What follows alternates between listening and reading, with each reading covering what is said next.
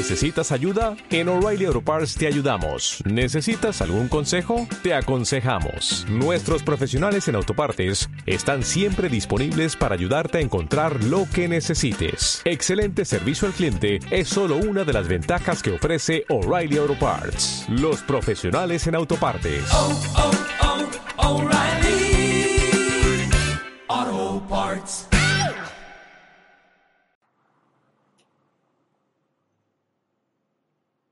¿Qué tal amigos de Radio y TV3, la radio que te proyecta? Muy buenos días, bienvenidos a una emisión más de su programa de Proyección 3 con un servidor Víctor Amaya. Déjeme platicarle que por lo general todo mundo en enero iniciamos los propósitos y decimos, no, yo en enero ahora sí me voy a poner las pilas, voy a entrar al gimnasio, me voy a poner a dieta, voy a dejar de fumar, voy a cambiar mis hábitos alimenticios, me voy a levantar más temprano, voy a ir a caminar, voy a ir a correr, etc, etc, etc, y más etc. ¿Le suena? Pues sí, fíjense que nosotros somos muy dados a empezar a solucionar antes de empezar a tener un mejor hábito de alimentación. Pero ya cuando estamos más gorditos, cuando ya no nos quedan los pantalones, cuando ya traemos un ritmo cardíaco que puede ser ya peligroso, cuando nos empieza a dar hipertensión, cuando se empiezan a asustar con el azúcar, cuando empezamos ya a tener ciertos padecimientos y empezamos, ay nanita, ¿por qué no hice ejercicio antes? Y empezamos como locos a quitar todo lo que pensamos que nos hace daño, que la tortilla, el pan, el refresco, bla, bla, bla, bla, bla. Lo cual podría ser correcto, pero en algunos casos no es tan necesario. Lo vamos a platicar el día de hoy porque tenemos a Mónica Galván. ¿Cómo estás, Mónica? Bienvenida a Radio y TV3. Muy bien, muchas gracias. Qué bueno que estás con nosotros porque fíjate que queremos platicar y que nos des un norte a toda la gente que escucha Radio y TV3. ¿Cómo es la onda de la alimentación? Porque de verdad los mexicanos somos, perdóname la palabra, pero reburros para comer. Pues mira, es cierto, o sea, la mayoría de los problemas ahora nutricionales y de enfermedades vienen relacionados a malos hábitos o a inadecuados hábitos. La idea es que sea preventivo, o sea, creo que lo más importante aquí es que mucho se puede prevenir, todas las complicaciones que hay, como comentabas, de hipertensión, de diabetes, son situaciones que se pueden prevenir. Y el tema muchas veces es que la gente piensa o pensamos que tiene que ser algo muy matado o restringirnos muchísimo de alimentación y en realidad no. O sea, es llevar un plan de alimentación sano, equilibrado, ahorita les comentaré cómo se puede llevar, hacer ejercicio, pero el tema es disfrutarlo, porque al final el ejercicio es algo que tiene que ser como un punto extra si salimos muy fatigados en, la actividad laboral, pues que sea algo que nos distraiga o que sea una situación como de recreación más que, que un compromiso o algo que pese más ¿no? sobre, sobre el día.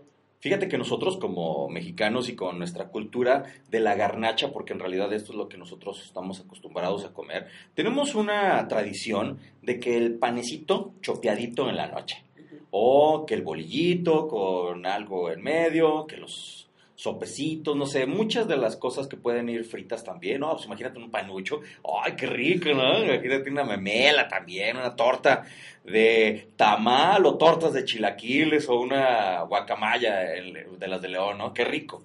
Se puede, todo se puede, pero si es tu base de la alimentación, creo que ahí es donde estamos cayendo en el error. Exactamente, o sea, tenemos en México alimentos súper nutritivos eh, que si supiéramos o si nos orientamos en cómo equilibrarlos podemos tener un plan de alimentación muy equilibrado. Sí es cierto que en, estos, en estas fechas podemos disfrutar de casi todos los alimentos, depende mucho de la situación de cada quien, pero puede, o sea, no tiene por qué ser restringido, o sea, tiene que ser un plan equilibrado.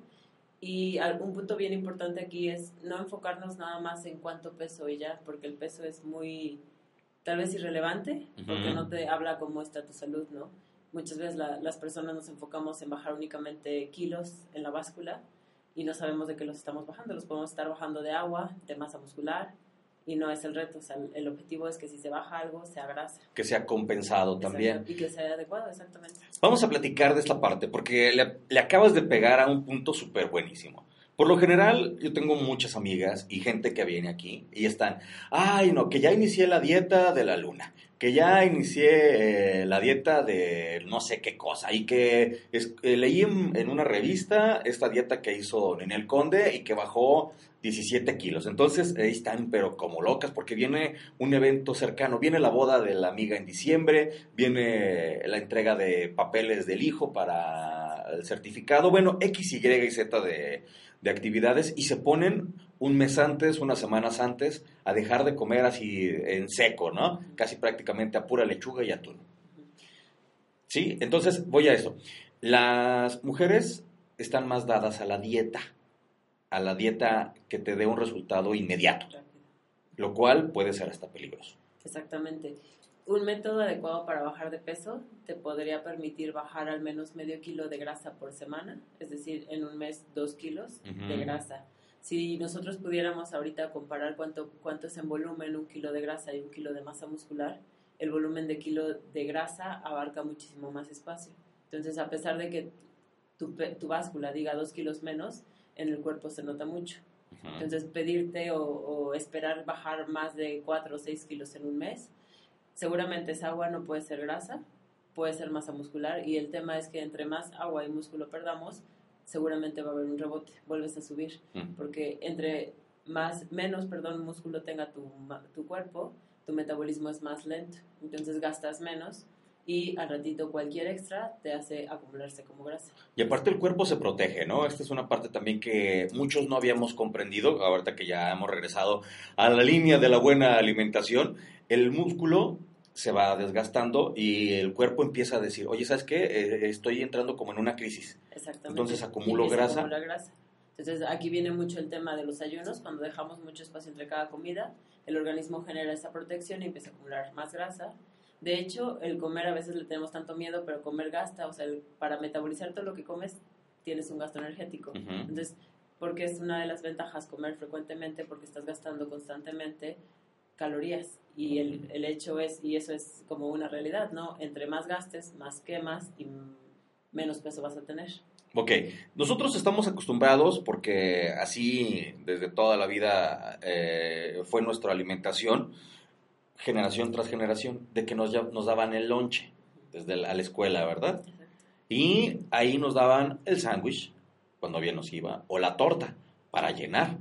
Y en la torta, pues la tortita por lo general todos los días, y a lo mejor pues, de jamón, otros de huevito, otros de pastel de puerco, no sé cómo se llama esa cosa también. Y bueno, de muchas de las cosas. Y el juguito, que también es una carga eh, calórica eh, eh, muy grande.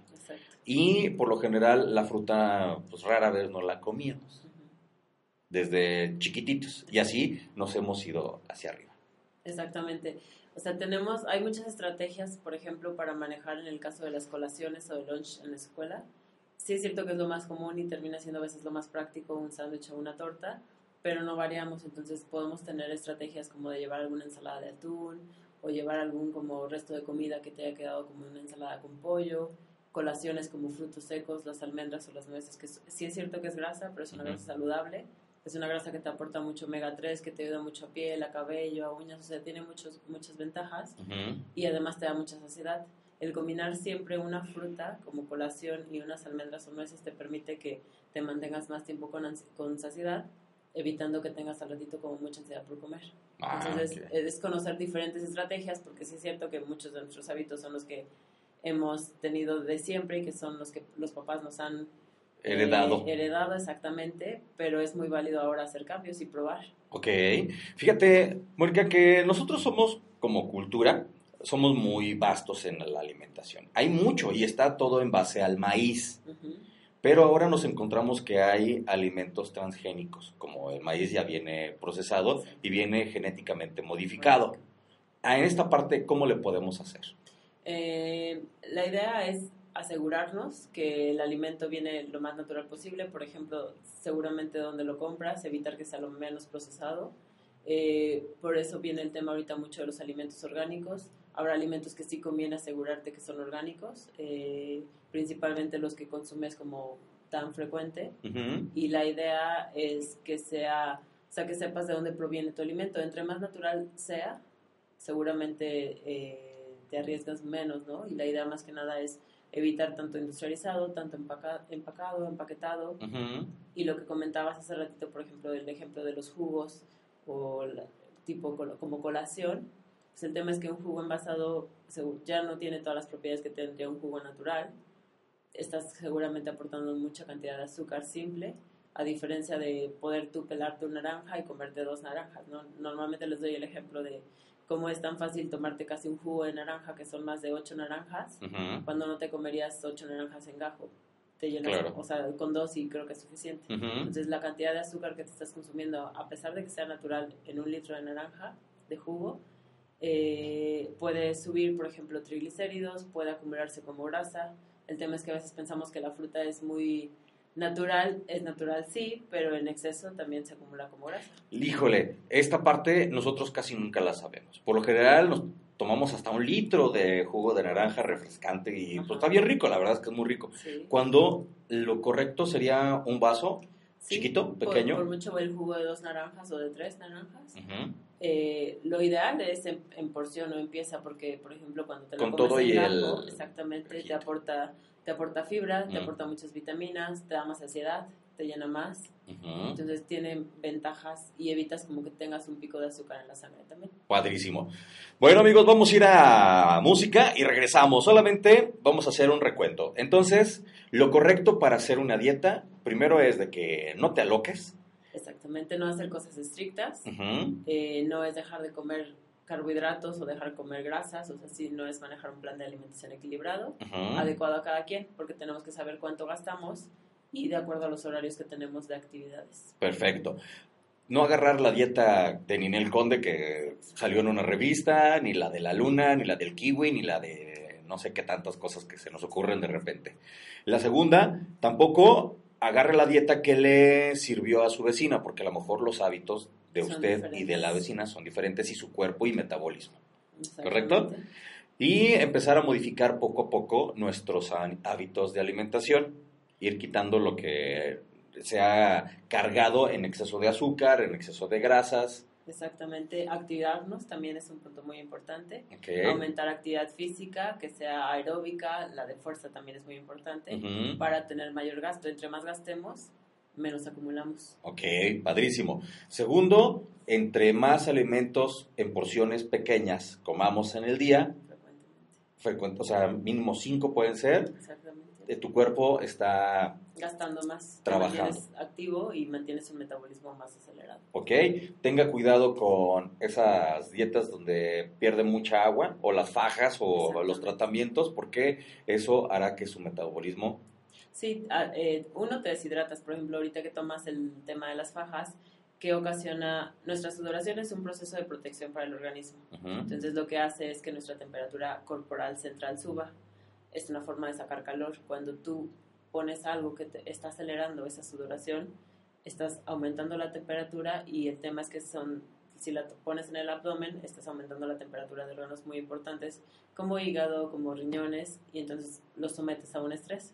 Entonces, Wow. si pierdes medidas, sí pierdes medidas, pero es agua y es un agua que si te tomas un vaso de agua lo vas a recuperar y además el riesgo al que sometiste a tu organismo. Porque está sobrecalentando tus órganos internos. ¡Wow! Esta parte es buenísima porque por lo general No lo sabemos. no lo sabemos. Y ahora hasta los hombres usan faja.